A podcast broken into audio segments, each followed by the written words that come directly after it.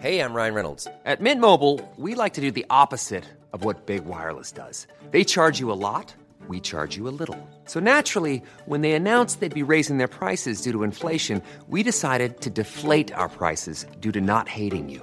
That's right. We're cutting the price of Mint Unlimited from $30 a month to just $15 a month. Give it a try at mintmobile.com slash switch. $45 upfront for three months plus taxes and fees. Promo rate for new customers for limited time. Unlimited more than 40 gigabytes per month. Slows. Full terms at mintmobile.com.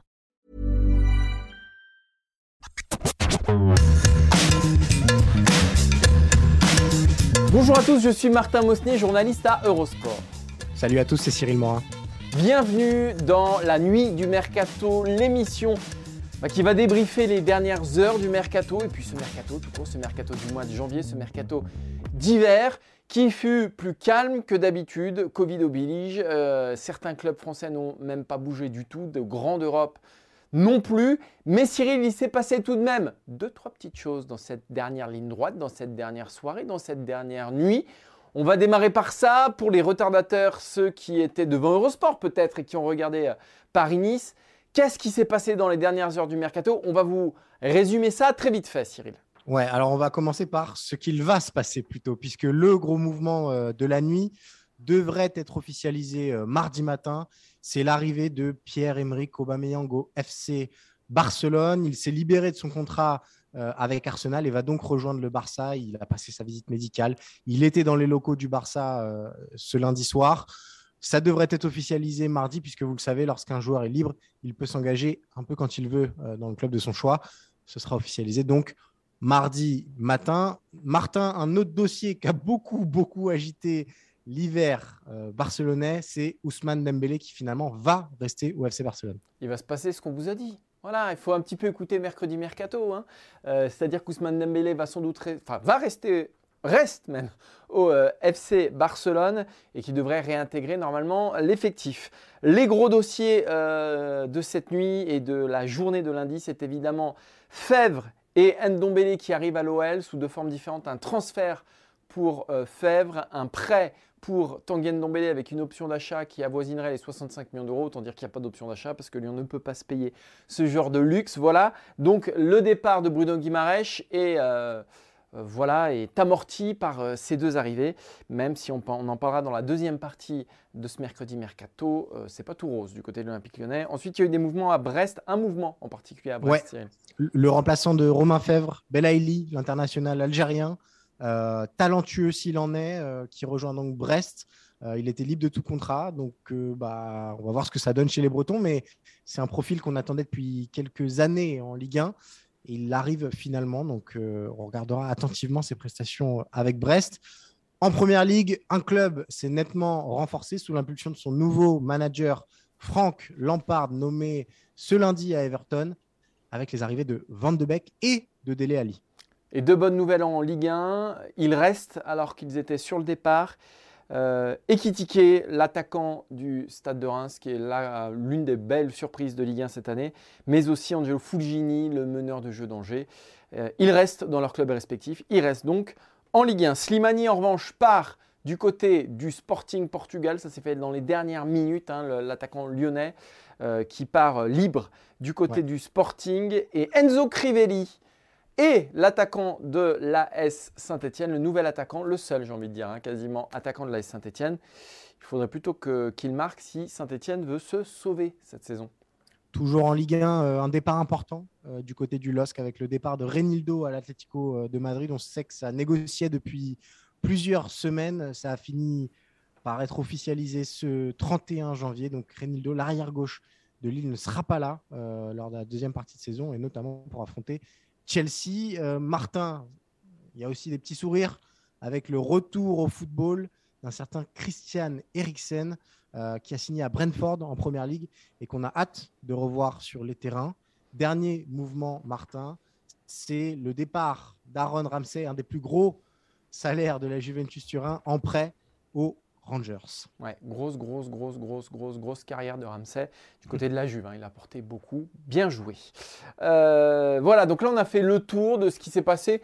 Ce fut une soirée relativement calme. On s'attendait notamment à un attaquant du côté de l'Olympique lyonnais. On s'était dit peut-être que Dembélé, euh, Ousmane, il va trouver un point de chute. On parlait du Paris Saint-Germain. Rien de tout ça, donc beaucoup, c'est calme. En revanche, et ça sera euh, la première partie de cette, euh, de cette émission, c'est l'arrivée d'Aubameyang au Barça, la surprise du chef. Donc on va voilà, parler de, bah, du Barça, de ce qui s'est passé cet hiver dans la première partie de l'émission. Ensuite, Cyril, on reviendra bah, sur l'autre moment fort de la journée, c'est euh, les arrivées de Fèvre et de Ndombele à Lyon. Absolument. Euh, Lyon qui a redéfini son équipe type en l'espace d'une semaine quasiment, avec Ndombele qui va remplacer numériquement et bah, Fèvre qui vient potentiellement déjà remplacer ou Paqueta ou Aouar ou les deux.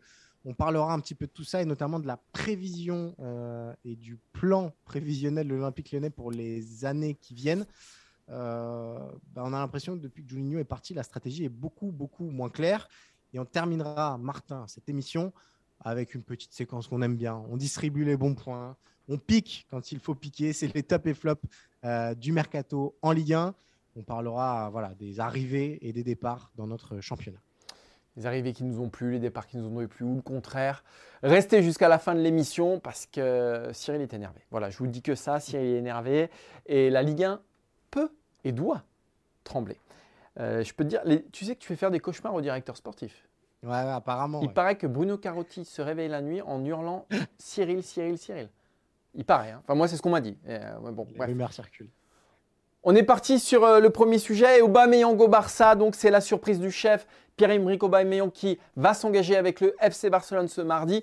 Très honnêtement, celui-ci, ce coup-là, on ne l'avait pas vu venir.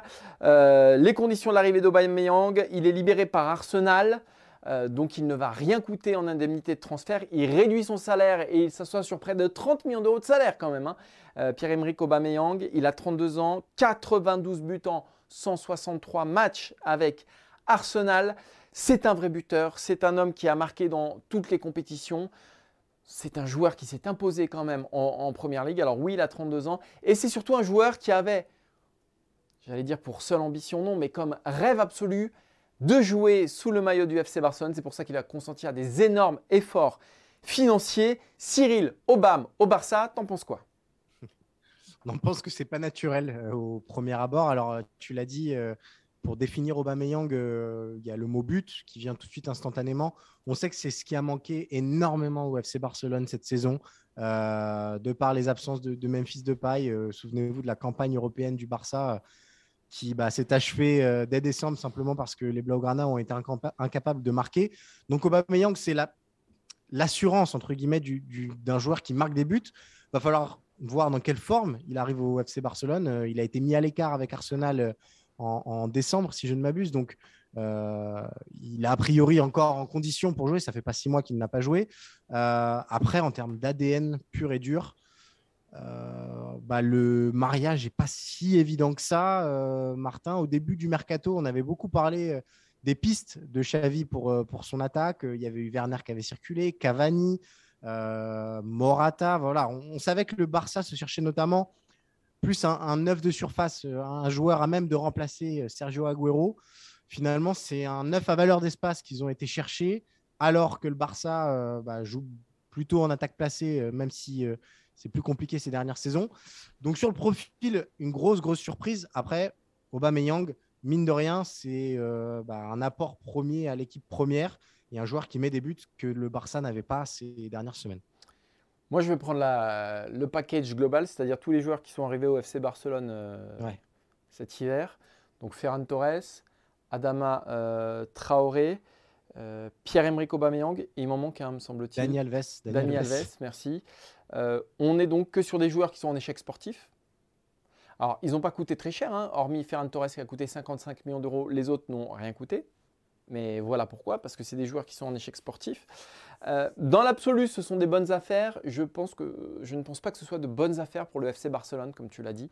On est quand même passé en six mois de Dembélé, euh, Dembélé Agüero à Adama Traoré Aubameyang, parce que finalement, s'ils arrivent, Traoré, je pense qu'il arrive pour anticiper le départ euh, d'Ousmane Dembélé qui sera en fin de contrat dans six mois, euh, qu'Aubameyang est là pour remplacer Agüero.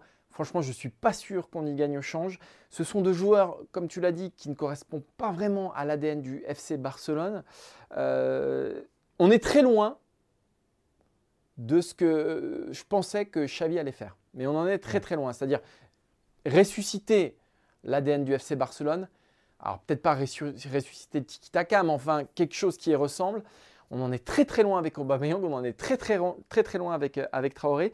Et on est un peu sur la même logique que Depay, c'est-à-dire un, joueur en fin de contrat, Depay qui arrive, euh, c'est un bon joueur, il va peut-être marquer des buts.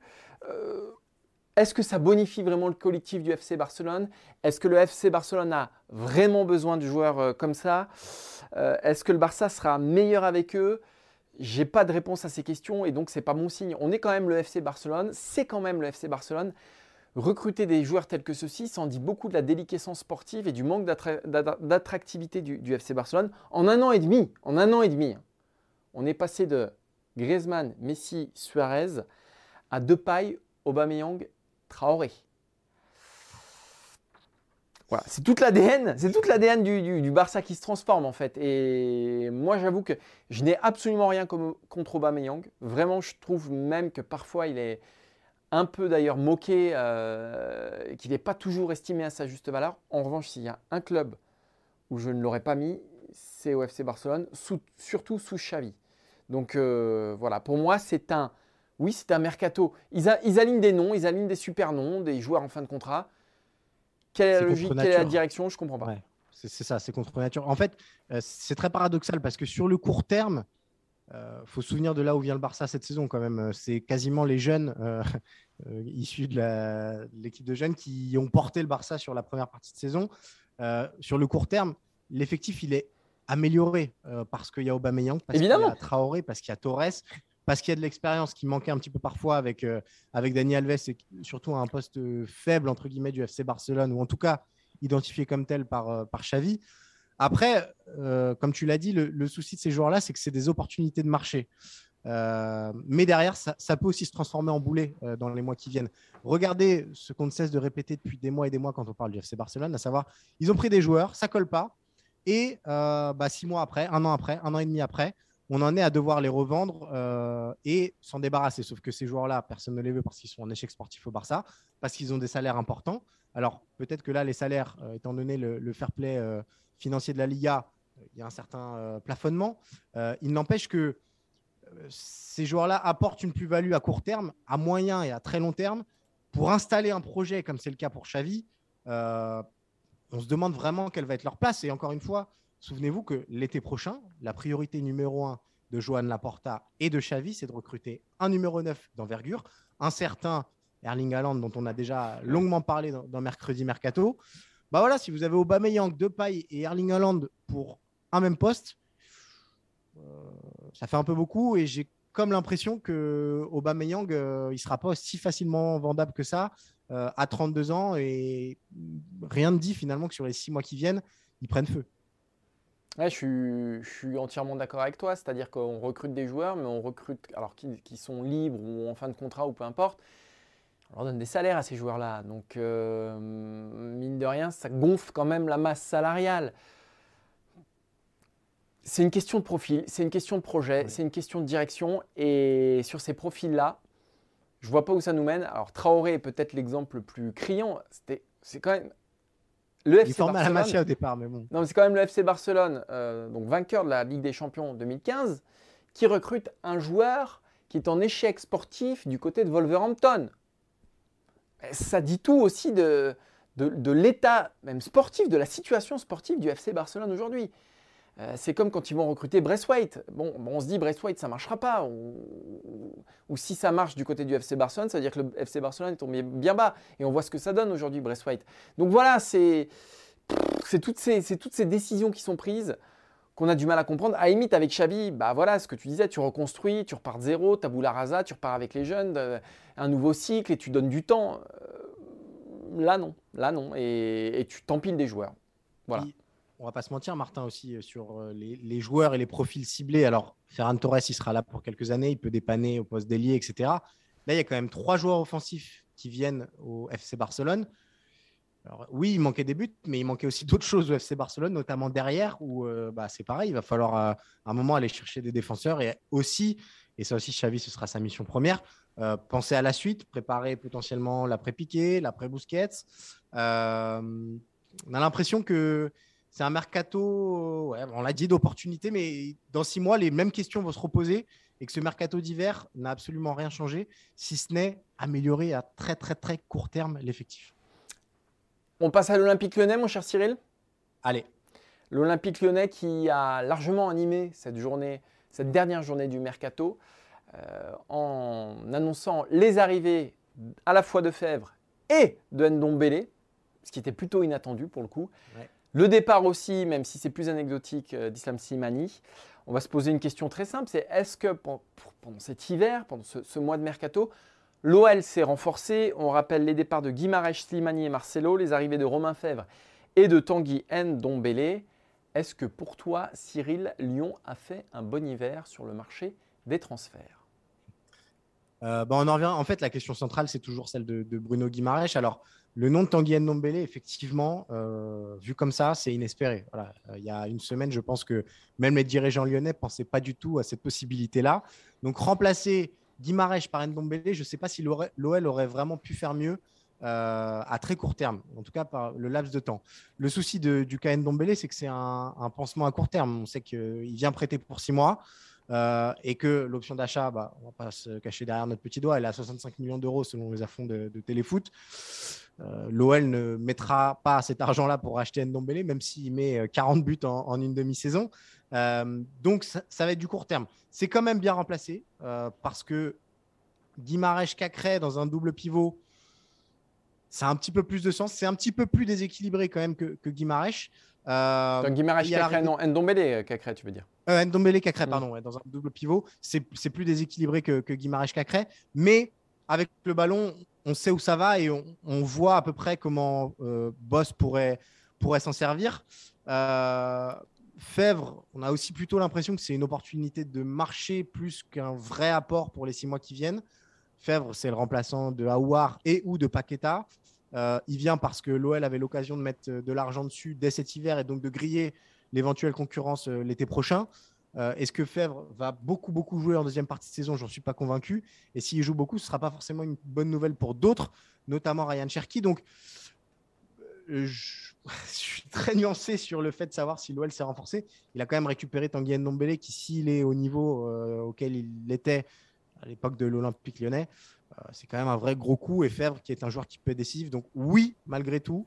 Euh, mais, j'attends, j'attends de voir ce que ça va donner et comment euh, Peter Boss va mettre ça en musique. Ndombele va donc jouer 4 mois, hein. février, mars, avril, mai. Voilà. Fèvre, il arrive à un poste où ça affiche déjà complet, hein, puisqu'on peut parler de Shakiri, de Cherki évidemment, de Paqueta, mais aussi de Ren Adelaide. Donc en fait, tu tues quelqu'un qui est déjà en place. C'est-à-dire le message envoyé à, je pense notamment à Cherki. Le message envoyé à Cherki, il lui reste un an et demi de contrat. Guimarães s'en va. Donc Guimarães, a priori, c'est un joueur qui ne joue pas à son poste. Ryan Cherki, ce n'est pas un concurrent direct.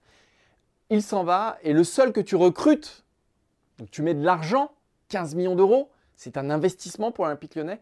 C'est un joueur qui joue à ton poste. Je me mets à la place de Ryan Cherki. Euh, si on voulait lui barrer la route, on s'y serait pas pris autrement du côté de l'Olympique lyonnais. Donc ça, c'est déjà très dur à encaisser pour, pour Cherki. Au-delà de ça, pour moi, le gros échec, c'est euh, Lyon avait démarré ce mercato, devait recruter un attaquant. C'était ça l'objectif principal. C'était pas de perdre son joueur le plus régulier qui est Bono Guimaraes. Alors oui, il est très bien vendu, mais c'était de recruter un attaquant. Euh, résultat, Azmoun, qui était quand même l'objectif prioritaire numéro un, tout le monde avait communiqué là-dessus, bah, ils se le sont fait souffler euh, par les Verkusen en plus. Donc voilà, ça c'est un vrai échec du côté de, l'Olympique lyonnais.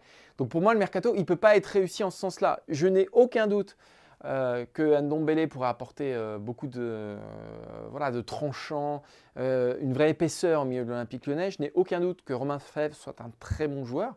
En revanche, on est encore là dans la stratégie, dans, la, dans, le projet que met en place l'Olympique lyonnais. Et là, j'ai beaucoup plus de mal à voir les choses. Ah, Martin, euh, il y a quelque chose de, tout simple si on veut parler de la, planification euh, à l'Olympique euh, lyonnais, c'est de se pencher sur les fins de contrat qui arrivent Ça, c'est terrible. à Lyon. alors, à l'été 2022, donc le, prochain mercato, Emerson va repartir de son prêt, a priori, et, donc retournera à Chelsea. Ndombele, on l'a dit, l'option d'achat est inatteignable pour l'Olympique lyonnais, et donc va retourner à Tottenham. De Nayer, est en fin de contrat. Il n'a toujours pas prolongé avec Lyon. International belge, plutôt dans la force de l'âge, il ne devrait pas manquer de propositions, possiblement et sportivement et économiquement. Et c'est ton meilleur défenseur. C'est ton meilleur défenseur. Ouais. Cette saison, c'est plus compliqué, mais oui, effectivement. En tout cas, c'est le plus régulier depuis bien longtemps. Euh, donc lui aussi, Denayer, a priori, euh, il devrait euh, trouver mieux que l'Olympique lyonnais. Ça, c'est pour 2022 uniquement. En 2022, on peut aussi imaginer que un certain Lucas Paqueta, qui est la valeur marchande la plus élevée de l'Olympique lyonnais, euh, bah, prenne la poudre d'escampette parce que c'est le sens de l'histoire, parce que Juninho n'est plus là, parce qu'il a perdu son meilleur ami Bruno Guimaraes dans le vestiaire. Euh, donc finalement, le fil qu'il tenait un petit peu, le fil émotionnel qu'il tenait à Lyon, bah, va se disloquer. Euh, si Lyon n'est pas européen, l'intérêt pour Paqueta de rester à Lyon, on le voit mal. Et puis Lyon va pouvoir, mine de rien, toucher une belle somme dessus. Donc, été 2022, Emerson Ndombele, Deneyer quasiment acquis, et très probablement Paqueta. Martin, été 2023, là c'est une hécatombe. Je, vais te laisser donner la liste parce que un carnage. Euh, c'est un carnage. Donc, ce qu'il faut dire, donc il reste un an et demi. Ouais. Et ce que nous disent les directeurs sportifs, c'est qu'à un an et demi de la fin des contrats, c'est là où Lyon, enfin c'est là où le club doit prendre une décision. Soit il prolonge le joueur, soit ça vend. Parce que s'il ne reste plus qu'un an de contrat derrière, c'est le club qui est fragilisé, c'est le club qui est pris en otage et c'est les joueurs qui tiennent les rênes. Donc, quand il te reste un an et demi de contrat, c'est une situation assez délicate à l'été 2023, les contrats de Awar, Cherki, Dembélé, Cacrel, Lopez, Thiago Mendes, Boateng et Da Silva, qui est un joueur euh, de complément, mais tout de même, tous ces joueurs-là arrivent en fin de contrat. Donc, dans l'année et demie qui vient, on a 8 des 11 titulaires de l'Olympique lyonnais dont les contrats arrivent à échéance. Lyon était un club qui avait, et on l'a loué, mais je ne sais combien de fois dans cette émission, Lyon était le club qui avait toujours un coup d'avance. Et là, Lyon est le club qui a deux coups de retard. Et courir derrière, c'est jamais bon. Euh, donc c'est une vraie difficulté qui va être devant, qui, s'annonce devant, devant l'Olympique Lyonnais. D'autant que tu perds quand même, pour moi, Bruno Guimaraes, déjà il avait un contrat long, et puis il pouvait incarner quelque chose dans cet Olympique Lyonnais. Milieu de terrain, hyper régulier, euh, international brésilien, il portait en lui quand même ce qui restait des ambitions de l'Olympique lyonnais, de l'éclat de l'Olympique lyonnais, des réussites de Juninho aussi, parce que c'est une vraie réussite de Juninho, des réussites du mercato, il n'y en a pas eu non plus des milliers euh, ces dernières années. Et il pouvait incarner le futur, incarner... il y avait un visage, quoi. Bon, il est parti pour 50 millions d'euros, on l'a dit aussi, c'est une belle affaire, mais il est parti pour 50 millions d'euros, et du coup, tu n'as plus cette figure-là. Euh, ça s'annonce, ça, voilà, les, jours, les mois euh, qui arrivent pour l'Olympique lyonnais euh, bah, s'annoncent difficiles. Je vais aller un peu plus loin que toi, même Martin, dans le côté image. Tu as parlé des, huit titulaires actuels qui donc arrivent en fin de contrat. ajoutons-y Paqueta qui, voilà, on l'a dit, a priori, pourrait être vendu en 2022, ou en tout cas, qui soit encore là à l'été 2023, c'est qu'il s'est passé quelque chose d'anormal dans son cas. Et là-dedans, tu perds aussi ta plus grosse pépite, entre guillemets, euh, un peu le fleuron actuel de ton centre de formation, ou en tout cas celui qui est censé devenir un petit peu euh, bah, le symbole de la réussite lyonnaise euh, avec ce centre de formation qui leur tient à cœur. Donc, je suis d'accord avec toi sur le projet. On a du mal à voir qui va incarner l'Olympique lyonnais dans les saisons qui viennent. L'équipe l'a affirmé ces dernières heures. L'OL s'est penché sur un retour d'Alexandre Lacazette. Ça pourrait être lui ça pourrait être lui. Ça incarnerait, il incarnerait quelque chose. Euh, ça dirait beaucoup euh, à la fois du parcours d'Alexandre Lacazette et bah, du, manque de, ouais, de, son, de sa trajectoire finalement un petit peu ratée. Euh, mais ça dirait aussi quelque chose sur Lyon qui finalement n'arrive pas à tourner la page et ne sait pas faire autre chose que bah, mettre en avant des joueurs du cru, c'est plus compliqué en ce moment, mais euh, bah, faire appel à cette figure un peu tutélaire qu'est la casette, pour moi, ça, ça acte définitivement euh, l'échec du projet de Juninho, et de toute façon, le départ de Juninho allait avec ça, mais ça acte aussi le fait que Lyon navigue à vue. Et, on rappelle, on rappelle, on se rattraper à des branches et il y a des choses symboliques comme ça, quoi. Et le, premier élément, c'est Depay qui parle l'été dernier pour 0 euros, qui était le meilleur buteur, le meilleur passeur, qui était le meilleur joueur du club, qui, qui, est, qui est, parti pour 0 euros. Donc euh, voilà, on a l'impression que, c'est ce que je disais tout à l'heure, Lyon a toujours été le club qui, pour moi, gérait le mieux tout ça.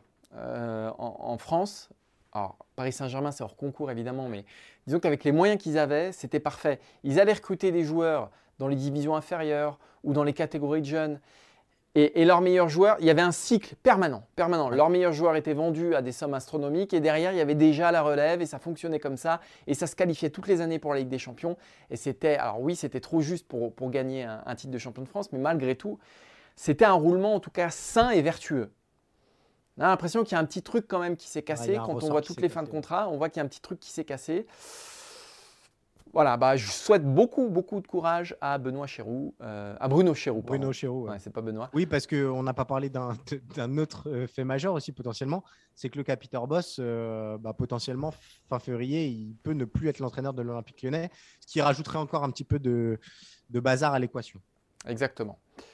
On termine avec nos top et flop de la Ligue 1 Allez. Alors, parce que on, avait envie de, voilà, d'habitude euh, à l'été, Martin, on fait le, fameux carnet de notes. Ouais, mais là, pour, euh, pour qu'il y ait un carnet de notes, faut qu'il y ait des, voilà, faut qu'il y ait des choses à raconter. Il faut qu'il y ait des mouvements. On a donc décidé de vous présenter les tops et flops de ce mercato euh, de Ligue 1. En premier top, Martin, je te propose de parler de l'Olympique de Marseille et de sa gestion très intelligente du mercato. Alors, ce n'est pas un secret. Depuis que Longoria est arrivé, bah, l'OM se régale, entre guillemets, sur le marché des transferts. Là, il y a quelque chose d'audacieux euh, à Marseille, c'est qu'ils ont déjà anticipé l'éventuelle interdiction de recruter qui pourrait frapper l'OM au mercato d'été 2022 et au mercato d'hiver 2023 suite au recrutement de, Pape Gay, euh, en faisant venir euh, Gigot, qui est reparti dans son club. Donc Gigot, qui est un défenseur central, qui avait été pendant longtemps sur les tablettes de l'Olympique lyonnais. Et puis, bah, pour renforcer l'équipe première dès maintenant, Bakambu, qui est un, bah, on l'a vu pour son premier match de Ligue 1 qui a marqué, euh, qui est un attaquant polyvalent, euh, qui apporte autre chose que Milik, et ça c'est intéressant. Et euh, qui est un piston gauche qui peut aussi jouer en défense centrale. Donc là, on pense à, à Luan Perez éventuellement, ou même si Sampaoli veut vraiment passer plutôt en, à, des pistons vraiment défensifs, Kolasinac et, et Lirola, ça, ça peut marcher. Donc la gestion marseillaise dans ce mercato, à moindre frais, en anticipant euh, la suite, bah, comme souvent, c'est plutôt bien géré. Et c'est pas un hasard parce que bah, quand on met des joueurs, enfin quand on met des gens euh, compétents à la tête des clubs et à la tête des cellules de recrutement, souvent ça donne des choses intéressantes.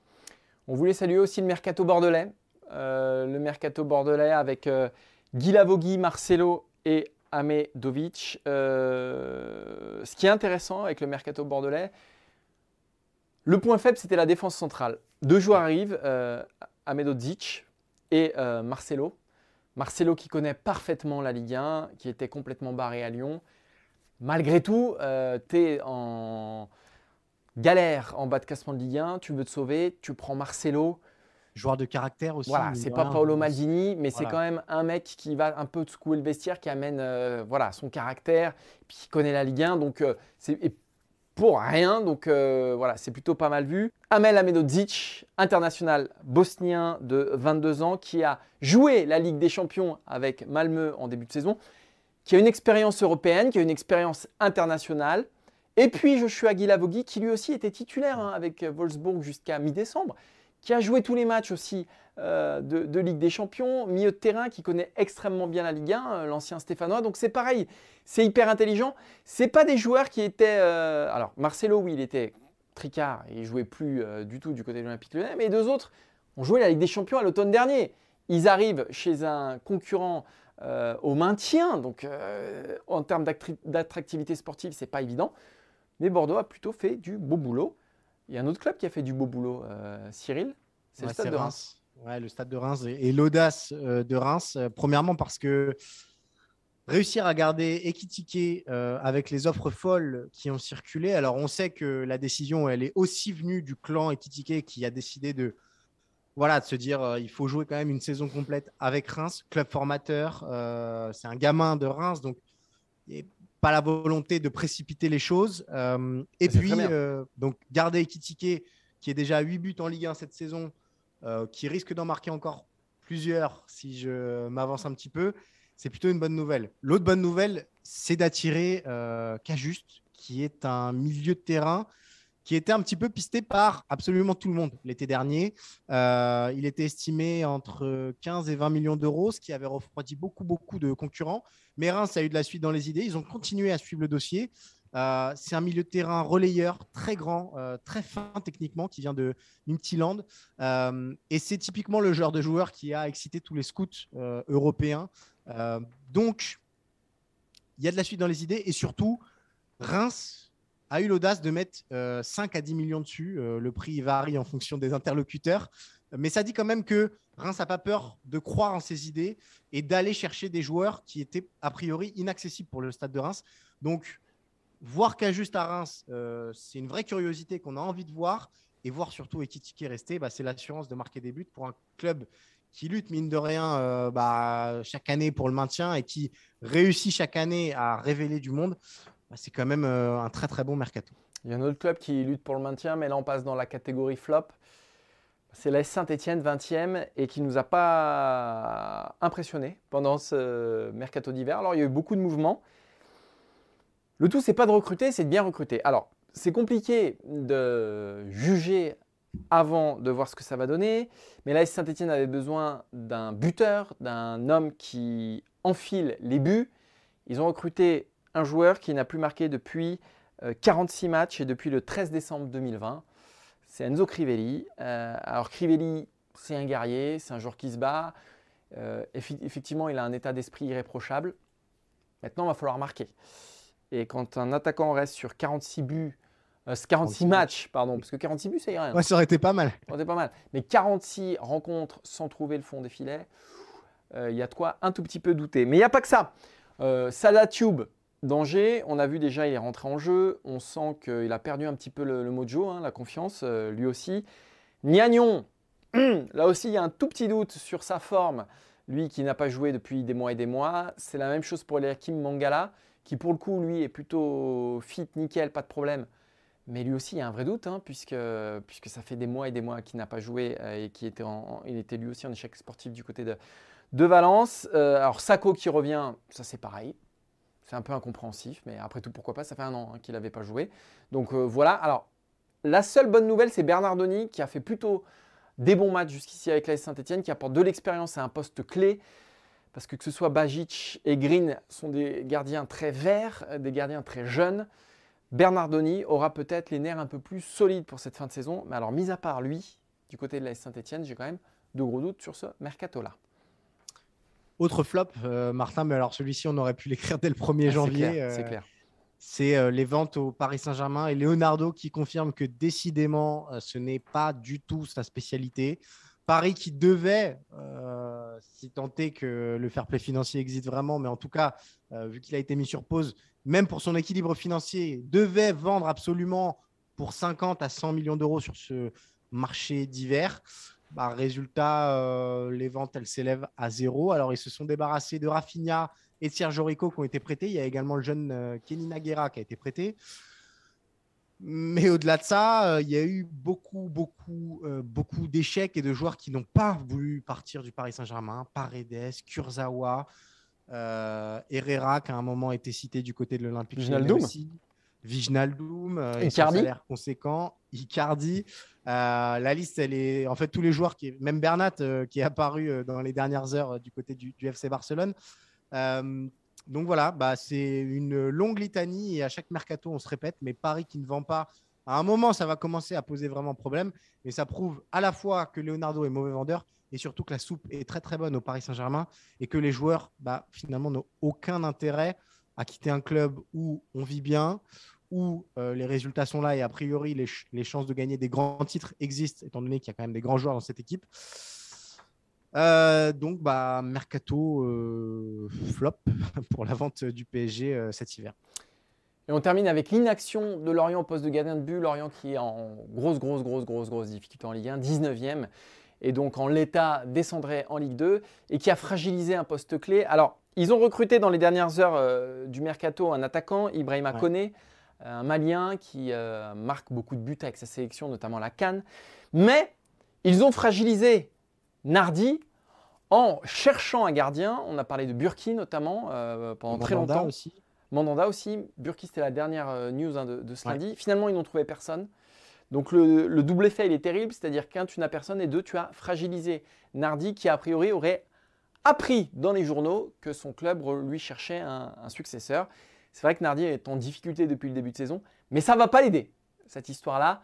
Donc Lorient euh, a joué un jeu risqué, ils ont perdu, et ça pourrait leur coûter un peu plus qu'un gardien euh, sur cette fin de championnat. Voilà, ce n'est pas très adroit du côté euh, de la cellule de recrutement des Merlus. Voilà pour les tops et les flops de ce mercato d'hiver, mon cher Cyril. Et heureusement que l'hiver se termine, parce que pour ceux qui regardent la vidéo, tu es blanc, mais comme jamais. Donc, vivement l'été. C'est l'horaire tardif, Martin, c'est l'horaire tardif. Vivement l'été que tu reprennes. vivement le soleil un petit peu, c'est ça. Ouais, que tu reprennes un petit peu de couleur, parce que là, on est inquiet. J'ai reçu à l'instant, à l'instant, un SMS de ta maman qui s'inquiète, Cyril. Euh, qu'est-ce qui se passe? Qu'est-ce que vous faites avec lui? Il faut qu'il dorme Non, il faut qu'il prenne le soleil, Cyril. Hein. donc, euh, donc voilà, donc l'hiver c'est terminé. Place au printemps. Mercredi, Mercato reviendra euh, sans doute au beau jour. Avril, mai, juin, juillet, août. En attendant, merci Cyril. Bah, merci à toi, Martin, pour ce mercato hivernal finalement assez animé. Mmh, ouais, ah si, euh, les, dossiers d'Embélé, euh, voilà, il y, a eu des choses, on, parlait plus pour l'été prochain, mais il y a quand même eu des choses. L'été prochain va être fantastique. Hein. Mbappé, ah, par contre, Pogba, Dembélé, on va se régaler. Merci Simon à la réalisation euh, ce lundi tard dans la nuit. Merci à Quentin pour les visuels. On vous rappelle que vous retrouvez tous les podcasts d'Eurosport hein, sur les bonnes plateformes. Bah, tous, tous, tous, tous, Deep Impact, FC Stream Team, du rugby, euh, du vélo, du foot, il y a tous les sports. il y a les JO dans quelques jours sur Les JO dans quelques jours exactement avec euh, l'heure olympique euh, qui sera un podcast quotidien. Donc venez, notez-nous et régalez-vous. Ça s'écoute de partout, dans la salle de bain, en prenant sa douche, en faisant le petit gigot d'agneau dans la cuisine ou sur une autoroute en ne dépassant pas les limitations de vitesse, s'il vous plaît. Ça s'écoute partout, les podcasts d'Eurosport. Donc écoutez-nous et si vous voulez voir nos bobines, c'est évidemment sur eurosport.fr. Merci à tous. Salut. Merci Cyril, tu n'as pas été très vif sur cette petite relance, mais c'est pas grave. C'est la à bientôt et ciao à tous. Salut tout le monde.